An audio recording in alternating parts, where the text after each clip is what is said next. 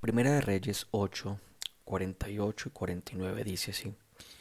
Y si se convirtieran a ti de todo tu corazón y de toda su alma en la tierra de sus enemigos que los hubieren llevado cautivos, y oraren a ti con el rostro hacia su tierra que tú diste a sus padres, y hacia la ciudad que tú elegiste y la casa que yo he edificado a tu nombre, tú oirás en los cielos, en lugar de tu morada, su oración y su súplica, y les harás justicia. Nosotros, nosotros los hijos de Dios, en diferentes oportunidades, le damos la espalda a Él, le olvidamos, le abandonamos, hacemos nuestra propia voluntad y no la suya. Cuando sucediere esto, escucha lo que dice la palabra de Dios. Y si se convirtieran a ti de todo su corazón y de toda su alma. El arrepentimiento está en nuestro corazón. El arrepentimiento está en nuestra alma, en lo profundo de nuestro ser, con mi mente, con mis emociones, con toda mi voluntad. ¿Qué sucede? ¿Qué sucede cuando hay un convertimiento de todo corazón? Cuando hay un arrepentimiento de mi corazón? Pues sucede que Dios me hará justicia. Así lo dice. Tú oirás en los cielos, en lugar de tu morada, su oración y su súplica y les harás justicia. Él me hará justo. Eso significa me hará justicia. Él perdonará todos mis pecados. Solo necesito convertirme a Él de todo mi corazón. Primera de Juan 1.9 dice, si confesamos nuestros pecados, Él es fiel y justo para perdonar nuestros pecados y limpiarnos de toda maldad.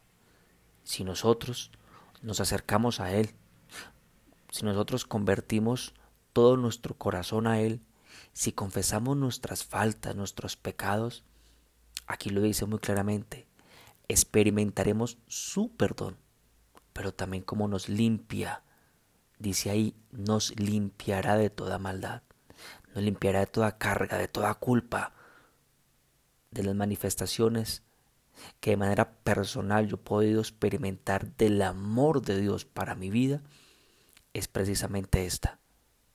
Porque Él siempre estará dispuesto a escuchar un corazón quebrantado, un corazón que da la cara, un corazón que no se esconde y que reconoce delante de Él su maldad.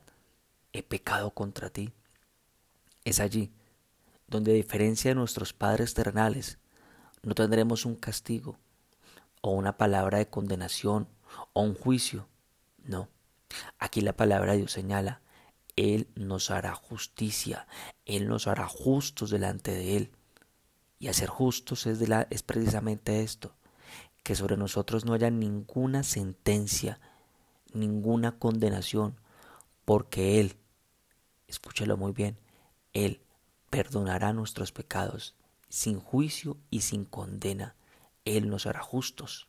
Lucas 15, del 20 al 24 dice, y levantándose vino a su padre y cuando aún estaba lejos, lo vio su padre y fue movido a misericordia, y corrió y se echó sobre su cuello y le besó. Y el hijo le dijo, Padre, he pecado contra el cielo y contra ti, y ya no soy digno de ser llamado tu hijo. Pero el padre dijo a sus siervos, Sacad el mejor vestido y vestidle, y poner un anillo en su mano y calzado en sus pies, y traer el becerro gordo y matarlo, y comamos y hagamos fiesta, porque este mi hijo muerto era y ha revivido, se había perdido y es hallado, y comenzaron a recorcijarse. Ante un corazón que se convierte a él, ante un corazón así como este, este hijo que volvió a su padre, un corazón que vuelve a él, escucha muy bien lo que pasa con el corazón de nuestro Dios. Dice, es movido a misericordia. Cuando tú estabas perdido, cuando tú vuelves los ojos a Él, él es movido a misericordia, se echa sobre tu cuello y te besa. Así lo dice. ¿Qué necesito entonces? Convertirme a Él. Necesito confesar, decirle, sí Padre, he pecado. ¿Te das cuenta? Ahí no hay juicio de parte de Dios. Él manda a que me vistan con lo mejor. Me pone su anillo. Su anillo donde me ratifica mi herencia como hijo de Él, no has perdido la condición de ser hijo y nunca dejarás de ser hijo. Ahí entraré en su regocijo, Él se alegrará y Él alegrará mi corazón. Entender esto significa que así, en mi miseria, en mi pecado, en lo peor de mí, en lo que tal vez he hecho y que nadie sabe en lo oculto, así Él me ama, así Él me acepta. Esta es la gran manifestación de amor por nosotros, que así Él me ama. Y tenlo presente, así te ama. Solo necesitas acercarte a Él. Entonces, ¿qué puedes confiar tú?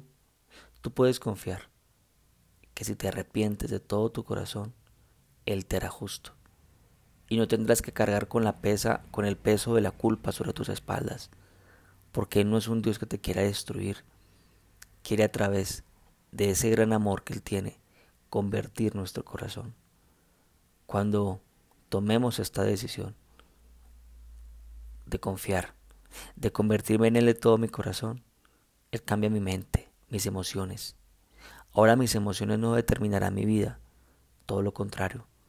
Mis emociones se pondrán al servicio de Dios, de su palabra. Esto pasa. Proverbios 3 del 5 al 6 dice, Fíate de Jehová de todo tu corazón y no te apoyes en tu propia prudencia. Reconócelo en todos tus caminos y Él enderezará tus veredas. Confiar en Él, pero aquí lo dice, con todo mi corazón. Y en esto consiste nuestra vida espiritual. No consiste en que tú seas perfecto, consiste en confiar en Él. Y esto dice su palabra cuando nuestro pie tropiece. Esto dice su palabra cuando hemos pecado, cuando le hemos fallado a Él. Solamente esto es posible por la obra de Cristo en la cruz. En la cruz, Él pagó todos nuestros pecados. Al hacerlo, fuimos declarados justos. Lo único que necesito hacer es confiar en su palabra, en ir a Él, volver a mi Padre, convertirme de todo mi corazón, en confesarle, a Él todos mis pecados. Hechos 8:37 dice, si crees de todo corazón, bien puedes. Y respondiendo dijo, creo que Jesucristo es el Hijo de Dios. La pregunta sería entonces, ¿crees esto de todo tu corazón? ¿Crees en la palabra de Dios de todo su corazón lo que dice acerca de tu pecado y mi pecado? Date cuenta que el corazón es la clave. Romanos 19 dice, que si confesares con tu boca que Jesús es el Señor y creyeres en tu corazón que Dios le levantó los muertos, serás salvo. Escúchalo muy bien. Soy salvo, pero la salvación depende de una decisión de todo corazón de creer en su palabra, que Jesucristo es el Señor, que Jesucristo murió en la cruz por todos tus pecados. Era necesario que Él fuese inmolado en la cruz, destruido en la cruz, para cargar con todo el peso del pecado de la humanidad. Si crees que Dios levantó a Cristo de los muertos, que le resucitó, serás salvo. Hagamos una oración en esta mañana. Padre Dios, nos acercamos a ti a esta hora de la mañana como lo solemos hacer, como cada mañana buscándote, Hoy vengo a ponerte aquí enfrente de ti mi corazón. Entiendo que mi corazón juega un papel importante. Tú diste todo por mí. Tú diste a tu hijo. Tú diste a tu hijo para que yo pudiera experimentar el amor tuyo y tu perdón. Y hoy yo recibo tu regalo. Hoy recibo tu regalo de salvación para que mi corazón fuera restaurado y fuera justo. Si usted no ha recibido a Jesús en su corazón, yo le pido que hoy le diga, Señor Jesús, yo te necesito. Yo me arrepiento de todo mi corazón. Gracias.